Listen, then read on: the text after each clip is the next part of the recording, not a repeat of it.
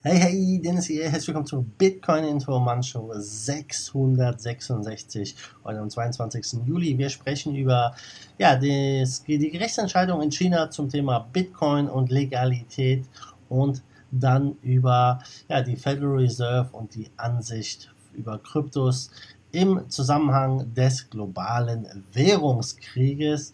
Wir beginnen wie immer mit dem Preis und ja, wir sind leicht im Minus noch zu gestern. Wir stehen aktuell bei 10.597, waren gestern auf 10.7, sind dann runtergefallen auf 10.3 am Abend und jetzt geht es wieder ein bisschen hoch, ja, 10.5 immerhin. Mal gucken, was diese Woche so bringt.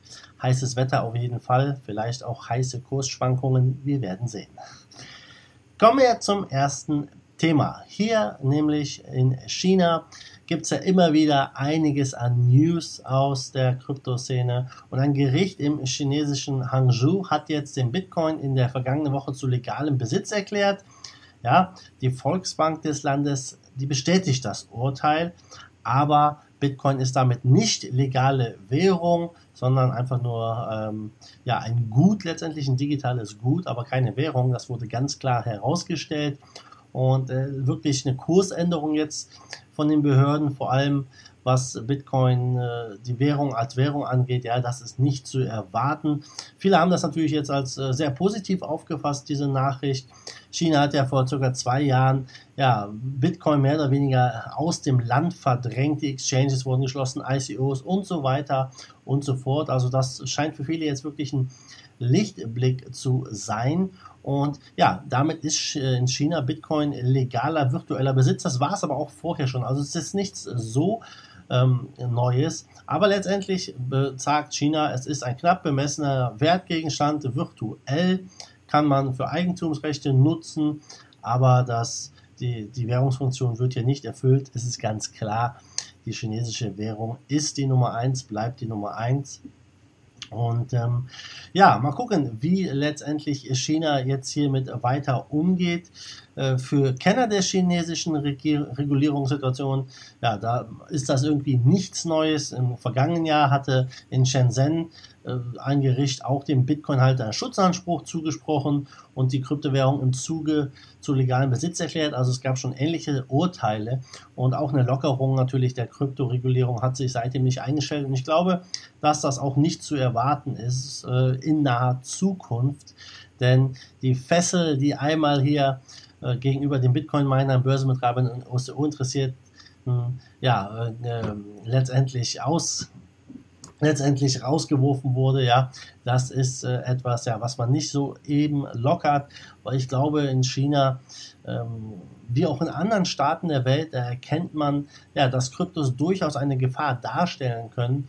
Und äh, ja, ich glaube, dass die Chinesen am liebsten Kryptos natürlich ganz verbieten wollen würden, aber ähm, hier sieht man auch wieder ganz klar, ähm, in welche Richtung das geht. Ja, es ist ein virtueller Besitz, quasi das Gold 2.0 und ja, das stellt nicht so eine wirkliche Gefahr dar. Ich glaube, würde man Bitcoin als Kryptowährung nutzen, wirklich zum alltäglichen Zahlen, so wie es eigentlich ursprünglich angedacht war, wäre die Gefahr viel, viel größer und die, äh, das Handeln von der Regierung wäre wahrscheinlich viel intensiver und viel stärker. Mal gucken, wie es da letztendlich weitergeht. Ja, denn in China, ja, die haben natürlich auch jetzt noch mit anderen Sachen zu kämpfen, vor allem mit Libra. Da haben sie auch Angst, dass das natürlich als eine, als eine Alternative aus, äh, ja, sich aus, äh, aus, was ist das richtige Wort, als eine Alternative verbreitet, besser gesagt, ja.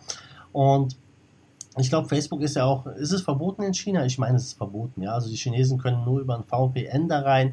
Also da wird wahrscheinlich dann nicht so vieles genutzt werden. Aber die Chinesen haben es natürlich anerkannt, dass das eine große Macht werden kann und haben ja äh, diesen, diese, diese Libra als Krypto letztendlich im globalen Währungswettbewerb anerkannt und haben ja die Entwicklung der eigenen souveränen Digitalwährung ein bisschen weiter voranzutreiben. Also das ist das Ziel, dass sie es weiter vorantreiben, nämlich hier können wir die ersten Schritte sehen von den Staaten, die jetzt immer mehr in Richtung Kryptos, digitale Währungen gehen, wobei man bei einem Staat nicht wirklich von einer Kryptowährung sprechen kann, sondern eher von einer Digitalwährung, die weiter ähm, ja, ausgebaut wird, wobei das, der Großteil unseres Geldes eh digital ist.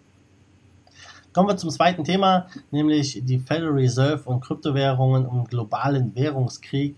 Ähm, ja, passt ganz gut äh, zum ersten Thema und wir, wir haben es jetzt gesehen, was mit Kryptos passiert ist, mit Bitcoin passiert ist. Äh, es ist in der Politik. Ja, es, Donald Trump hat darüber getwittert, ähm, der Fed-Vorsitzende Jerome Powell hat Bitcoin mit Gold verglichen und viele andere haben auch darüber gesprochen und darüber getwittert. Und ja, das führt jetzt, so wie es aussieht, zu einem weiteren verstärkten regulatorischen Durchgreifen, vor allem der USA. Äh, der Präsident der St. Louis Federal Reserve, der hat gesagt, Kryptowährungen sind die neuesten Teilnehmer am anhaltenden globalen Währungswettbewerb. Und das bedeutet, dass seiner Meinung nach Krypto zunehmend zu einem Konkurrenten von Fiat-Währungen wie dem US-Dollar wird. Und das ist natürlich eine ziemlich kritische Sache, wenn der US-Dollar seinen Weltreservestatus verlieren sollen würde. Ich persönlich glaube, dass es früher oder später passiert, aber den USA wird das natürlich gar nicht schmecken. Und ich glaube, sie werden alles daran tun, das auch zu verhindern mit allen ihren möglichen Mitteln. Ja, viele Befürworter von Kryptowährungen behaupten, ja, dass einfach Bitcoin natürlich eine bessere Alternative ist zu Geld, zu anderen Fiat-Währungen. Ich bin auch der Meinung, wobei der Bitcoin eher das Gold ist, anstatt eine, eine Währung. Ja, andere Währungen wie zum Beispiel Bitcoin Cash, ähm, Digibyte oder vor allem vor, voran auch Dash wollen wirklich äh, eine Währung, eine digitale Währung sein.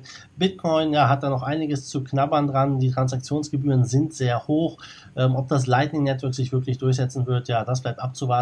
Äh, meiner Meinung nach macht es echt viel kompliziert aktuell und ja, ist immer noch einiges davon entfernt, hier wirklich massentauglich zu sein. Aber hey, äh, wir sind zehn Jahre erst hier mit Kryptos am Start. Wir haben ja noch ein bisschen Zeit. Mal gucken, wie es sich weiter entwickelt. Ja. Ähm, ja, Jerome Powell, der FED-Vorsitzende, er hat ja gesagt, ja, Bitcoin ist eher vergleichbar mit Gold äh, und wird selten als Währung eingesetzt und ich glaube, das passt denen auch ganz gut, da es halt eine geringere Bedrohung darstellt, ja. Aber er glaubt auf jeden Fall, dass, sie, äh, dass sich Kryptos immer mehr zu Konkurrenten von Fiat-Währungen rausarbeiten. Und äh, er sagt hier, Kryptowährungen erzeugen eine Tendenz zu einer uneinheitlichen Währung in den USA. Ein Zustand, der historisch zwar existiert hat, aber nicht gemocht und schließlich ersetzt wurde. Ja, so hat er in der Präsentation gesagt. Und ja, ich glaube, die Einstellung hat sich nicht geändert. Konkurrenz wird nicht gemocht und die wird dann neutralisiert. Wie auch immer das bei Kryptos dann aussehen mag, das werden wir bald äh, ja, merken. Aber Fakt ist auf jeden Fall, die Menschen weltweit, die erkennen Kryptos an, immer wichtiger. Und ja, ich kann mir gut vorstellen, dass, ja, wenn jetzt nächstes Jahr 2020 die Präsidentschaftswahl wieder ansteht in den USA, dass Krypto auch ein Thema wird und damit weiter in das Fokus der Weltnachrichten rückt. Ja, der große Vorteil natürlich von Kryptos, das wissen wir alle, es ist äh, grenzenlos, das digitale Bargeld äh, oder das digitale Geld des Internets. Ja, und das ist natürlich ein großer Vorteil gegenüber einer Währung, die nur geografisch einsetzbar ist, wie der US-Dollar, der Euro oder andere Währung. Und ähm, ja, wir befinden uns in dem Übergang, Leute. Das ist ganz klar in, äh, auf dem Weg in eine neue Ära des globalen Finanzsystems, wie auch immer das aussehen mag. Ich glaube, ja, dieser Niedrigzinstrend, den wir aktuell haben, der kann nicht auf ewig weitergefahren werden und früher oder später sehen wir eine große Krise. Wie die Kryptos dann reagieren werden, ja, das bleibt noch abzuwarten. Aber Fakt ist auf jeden Fall, wir stehen äh, vor, vor einem neuen Zeitalter und sind hier mittendrin in der, Transis in der Transition, ja, in dem Übergang. Gucken wir zum Schluss nochmal am Markt. Wir stehen bei 290 Milliarden Marktkapitalisierung, Trading-Volumen 51 Milliarden, mitgenommen 56,2. Der Bitcoin leuchtet leicht rot. In den Top 10 ist auch nicht so viel an Bewegung drin. Ja, aber nichtsdestotrotz, Top-Gewinner ist Next mit 18% und Ravencoin mit 10%. Top-Verlierer ist Bitcoin Gold mit 5% und Bitcoin mit 4,5%. Jo, das waren die News. Heute nur zwei Themen, denn ich muss gleich los. Verpflichtungen rufen, aber ich wünsche dir nichtsdestotrotz einen wunderschönen Start in die Woche, eine erfolgreiche Woche, eine heiße Woche wird so oder so und wir sehen uns am Morgen wieder in alter Frische. Bis dahin wie immer, macht gut, schwenkt den Hut. The zweite Force of Evil in Bitcoin and Cryptocurrency we trust. Bam!